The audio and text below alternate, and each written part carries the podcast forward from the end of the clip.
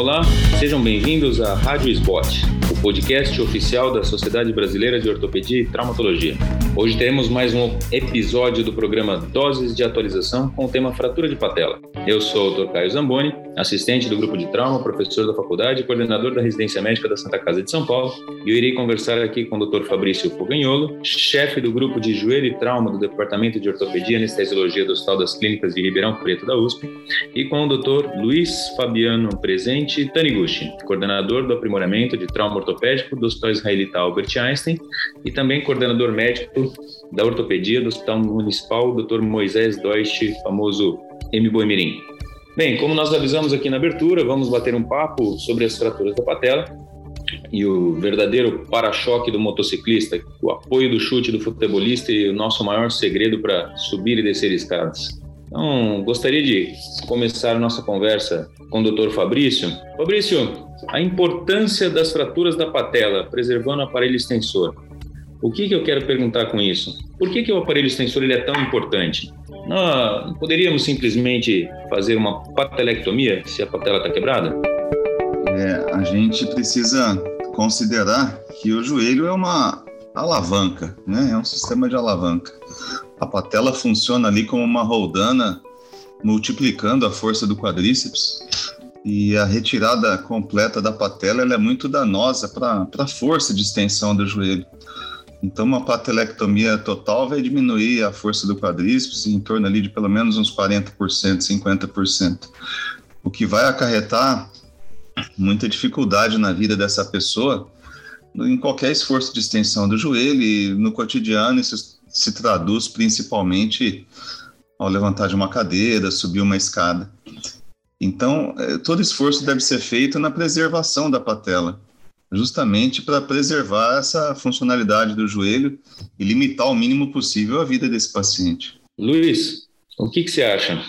Patela tem que ser preservada a todo custo, integralmente ou uma patelectomia parcial tem, tem sua função também? É, como o doutor Fabrício mencionou, é, a minha, minha opção é sempre por tentar, no primeiro momento, salvar a patela. Né? Eu acho que é, uma vez que você faz uma patelectomia, você não tem mais como voltar, né? Então a opção é sempre isso mesmo, pelos motivos aí que a perda de força é muito grande, aí, cerca de 50%, como o Dr. Fabrício falou, e é, a gente é, o paciente reclama muito quando tem uma patelectomia. Uns casos que eu acompanhei, né, eventualmente de é, outros os pacientes quando chegam no consultório, eles reclamam muito dessa perda de força. Então a gente tenta sempre evitar. Fabrício, quer complementar alguma coisa a mais? Acho que a colocação do, do Fabiano tá, tá perfeita. Quanto maior a preservação, melhor. Infelizmente, há situações, né, principalmente nos salmos de maior energia, onde a gente tem fratura muito cominuída, com fragmentos muito pequenos e que a gente simplesmente não consegue, né? São fragmentos muito pequenos que a gente não consegue montar. Então, eu acho que uma patelectomia nessa situação é aceita.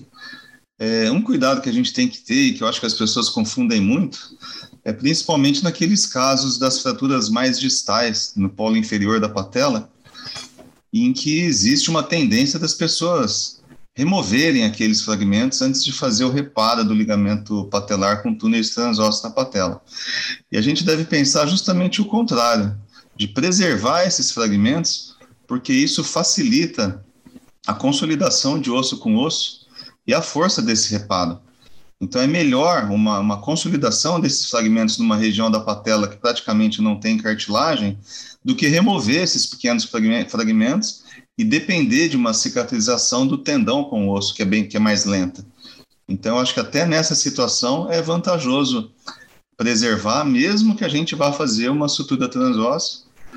É, lembrando que nesses casos a gente também recomenda, né, fazer um, um reforço, né, ali fazendo ou com uma cerclagem, fixando a patela na tuberosidade, pode ser com eventualmente com material flexível, é, tem a descrição também de usar tendões flexores para fazer isso, para não ter que correr o risco depois de remover esses, é, esses arames, né, esse material da cerclagem metálico, que sempre são um problema. Não é só esse ponto que eu queria acrescentar, porque o polo inferior da patela é algo que costuma suscitar bastante dúvida. É, você tocou num ponto bastante sensível e importante, né? Essa patelectomia parcial, e é, e é, bastante difícil fazer essa reinserção desse polo inferior, mas ela tem que ser bastante meticulosa, né? Dada toda essa importância que você muito bem falou.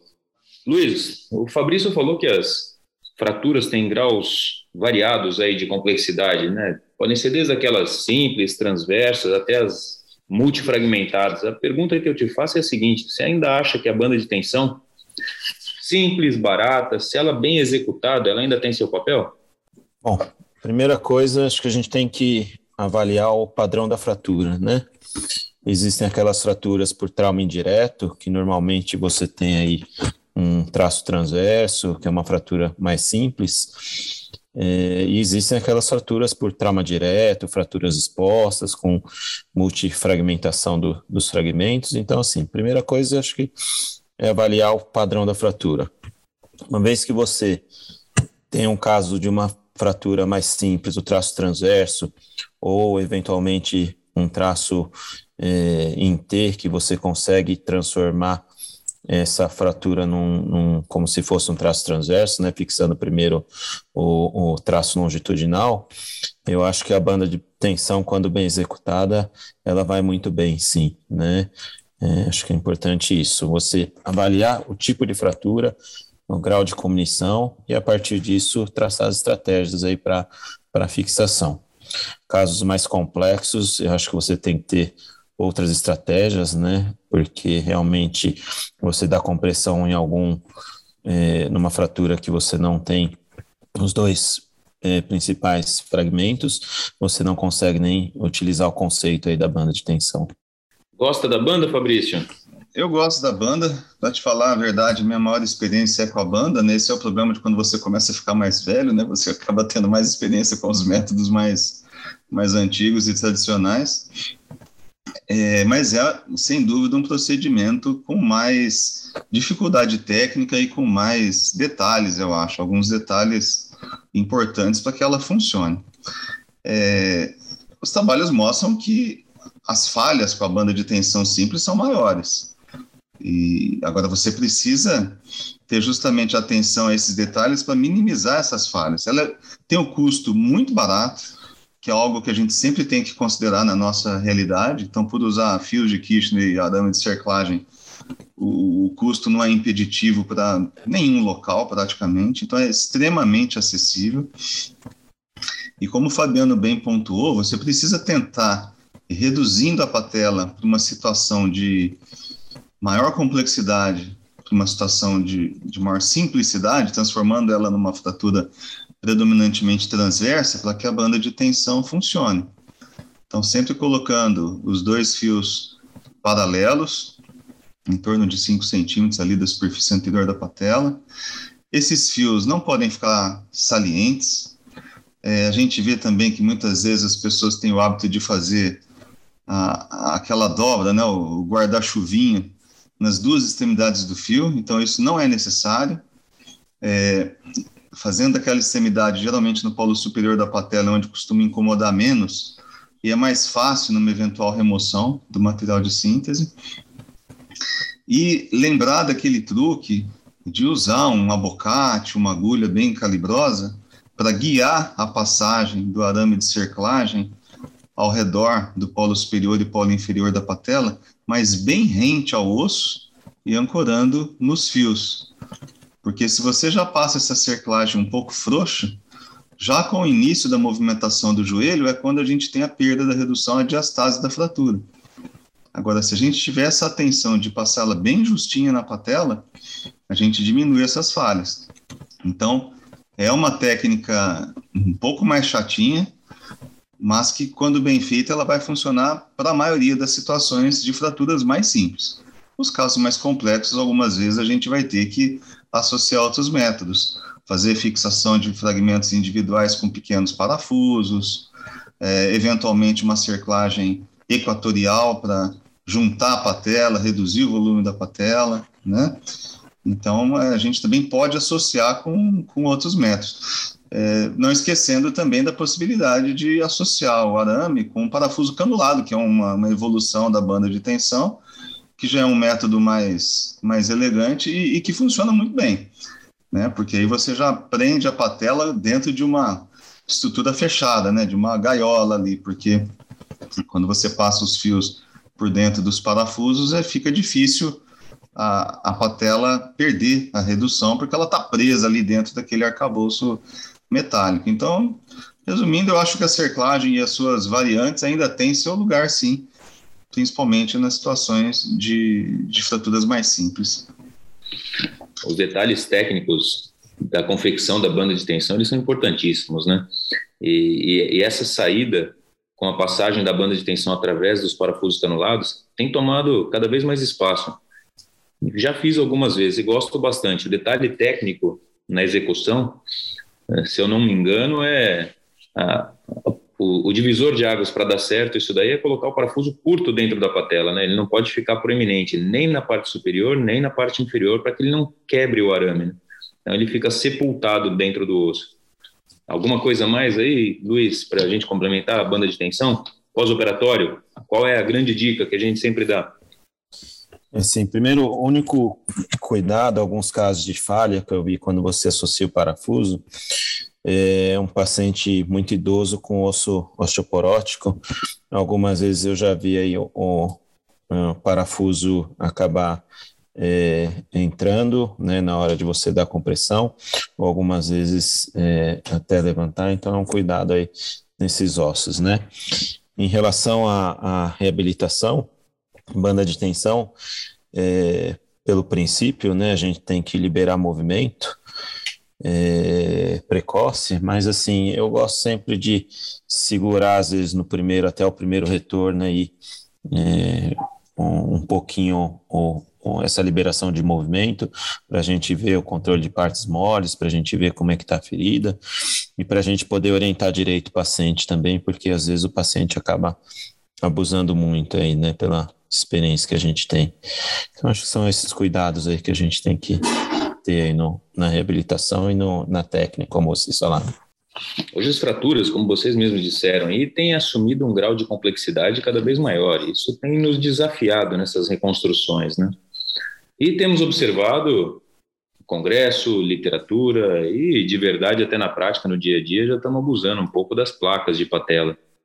Vocês têm feito isso, Luiz?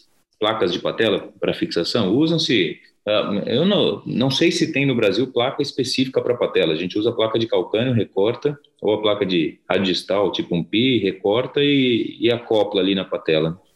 Tem feito? O que, que você acha dessas placas de patela? É, eu tenho utilizado muito placa de mini micro.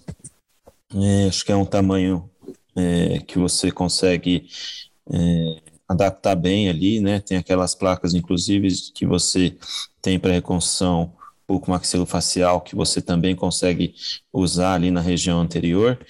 E algumas vezes que eu tenho usado também, eu tenho feito uma placa, aquelas de mini micro que são bem compridas, e faço ela como se fosse uma é, cercagem circular é, colocando parafusos através da placa, e isso tem me dado muita estabilidade e bons resultados aí, pelo que eu tenho notado, né? Eu acho que realmente a tendência tem sido essa, né? Cada vez a gente usar parafusos menores para esses fragmentos, né? E com múltiplas direções, de forma que a gente consiga controlar melhor as forças deformantes aí da, da, da fratura. Eu acho que é uma coisa que vem para ficar. É, essas placas anteriores às vezes podem incomodar um pouquinho na região anterior, né, do joelho, por ser a pele bem superficial ao osso ali, mas é, é, eu vejo assim, primeira parte na, na fratura é você conseguir uma redução adequada. Uma vez que você consegue isso, eventuais é, complicações, como o incômodo da, do material de cinza, a gente pode retirar no segundo tempo. O que, que você acha, Fabrício? Gosta das placas de patela também ou não? Acho que foi um avanço muito significativo no tratamento. A gente começa a ter trabalho né, mostrando a superioridade em termos de manutenção da redução. E o Fabiano lembrou de um aspecto importante, de uma vantagem das placas, que é a possibilidade de você fixar em direções diferentes. Então, você usar plaquinhas pequenas margeando ali o contorno medial ou lateral da patela, e quando você avança com essas placas até o polo inferior ou superior, você consegue seguir o eixo longitudinal da patela com parafuso ao mesmo tempo em que você coloca parafusos de medial para lateral ou de lateral para medial. Então, você tendo essa possibilidade de fixar em ângulos diferentes esse parafuso, você aumenta muito a, a estabilidade da fixação. Eu também desconheço no mercado nacional placas específicas para patela, é, mas no exterior a gente já tem placas, inclusive com formatos nos mais variados aí para essa situação, e eu acho que é uma tendência que veio para ficar. Lembrando que para esses casos mais complexos, são justamente nessas situações que a gente vai usar a placa, o controle da redução é muito importante, porque a gente também é, tem sempre essa tendência de fazer cirurgias minimamente invasivas, eventualmente percutâneas ou por controle artroscópico. Para estruturas mais complexas, isso não, não se aplica, isso é para os casos bem mais simples. Então, a gente precisa lembrar de fazer ali um, um mini acesso, geralmente a parapatelar lateral, por onde a gente introduz o dedo para palpar a superfície é, articular da patela, lembrando sempre que é uma fratura articular. Então, o controle da superfície é, é, muito importante. E isso é mais importante ainda nessas situações em que a gente vai usar as placas, porque são nesses casos que são os casos mais complexos e multifragmentados. Então, só lembrando aí dessa questão da, da conferência, né, da, do controle da redução enquanto a gente faz a cirurgia. Vocês chamaram bastante atenção para a importância dessa evolução da fixação das fraturas multifragmentadas com a utilização de placa e parafuso, mas eu tenho observado também, não sei se isso é uma impressão minha, algumas complicações com essas placas, porque a agressão também é grande. Aí a gente pode até pensar que uh, eu não vou usar uma placa dessa por uma fratura simples que teve uma baixa energia envolvida. Eu vou usar por uma fratura mais grave, onde eu já estou pressupondo que haja uma lesão maior de partes moles. E aí nós vamos entrar num mais um tópico nosso aqui. As partes moles da patela são extremamente importantes. A patela é praticamente subcutânea. Tem ali a bursa que recobre a retinácula, mas e quando tem complicação nessa porção anterior, necrose anterior, deiscência de suturas, que todo mundo já teve a infelicidade de participar de um caso assim. O que, que vocês têm de, é, de armas para a gente conseguir contornar ou resolver uma situação como essa? O que, que você pode ajudar a gente, Luiz? Problema de partes moles anterior na patela. É, cada vez mais é, o trauma tem sido um trauma de alta energia, né? Esses pacientes é, motoqueiros aí que é, são, são normalmente politraumatizados, com outras fraturas, inclusive, e muitas vezes esse trauma direto no joelho que realmente vai é, ir, é, complicar um pouquinho partes moles, né? Primeira coisa, assim, é, sendo uma fratura exposta ou não exposta, é você ver o momento ideal da, da fixação, né? Se é uma fratura é, exposta, você tem que agir agudamente, né? Mas eventualmente uma fratura é, fechada com lesões de partes moles ali que não tem uma exposição, você pode aguardar um pouquinho a melhora das condições de pele para você fazer o procedimento cirúrgico. Afinal, nossa cirurgia acaba sendo um segundo trauma aí, né, quando a gente vai fazer a cirurgia. E, uma coisa fundamental é isso, né, para a gente controle de infecção, é, a gente precisa ter partes moles em cima. Não dá para a gente fazer uma osteossíntese e com material exposto. Então, quando a gente precisa, normalmente a gente tem um grupo de mão que faz microcirurgia e que eles nos apoiam aí para eventuais coberturas é, quando a gente tem uma necrose anterior. Então, é o que a gente tenta fazer, né? O, o mais breve possível, tentar fazer uma cobertura quando a gente tem uma falha de partes moles. E é, no nosso hospital a gente tem também uma, um grupo de curativos que quando a cobertura está é, tá presente, mas você tem uma, é, uma pele não tão adequada, ainda começando uma necrose. Um, nosso grupo de curativos no, nos apoia com é, outras alternativas aí como laser para a gente tentar agilizar a cicatrização e não ter complicações como mencionadas aí. E aí, Fabrício, algo mais a acrescentar em relação a essas partes moles anteriores? O mais importante é ficar atento, né? É a suspeição de que as coisas não estão bem.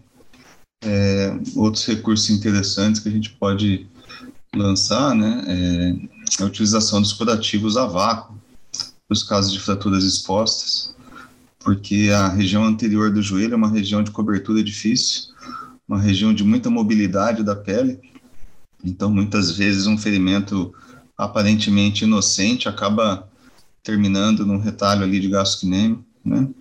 E algumas vezes com o curativo a vácuo você consegue não apenas reduzir a infecção, isso já está bem demonstrado na literatura, mas também é, reduzir o tamanho do defeito cutâneo e, eventualmente, até é, não tendo necessidade de fazer esses retalhos musculares. Mas essa coexistência aí com a equipe de plástico, a microcirurgia, é, é bastante importante, né, como o Biano lembrou, porque esse tratamento, o ideal é que ele seja feito em conjunto, e de forma precoce para você não perder a síntese, não perder a articulação. Né? Acho que era isso só que eu queria complementar. Estamos chegando ao fim. Uh, entendemos a importância, a gravidade e em que ponto estamos na evolução tecnológica do tratamento dessas fraturas, que podem parecer simples, mas de verdade existe uma quantidade muito grande de detalhes técnicos para que a gente consiga fazer o melhor tratamento para o nosso paciente. Agradeço mais uma vez a presença dos nossos amigos, Dr. Fabrício Fogagnolo, Dr. Luiz Fabiano, presente Tanekushi. E você acabou de ouvir mais um episódio da Rádio Spot, o podcast oficial da Sociedade Brasileira de Ortopedia e Traumatologia.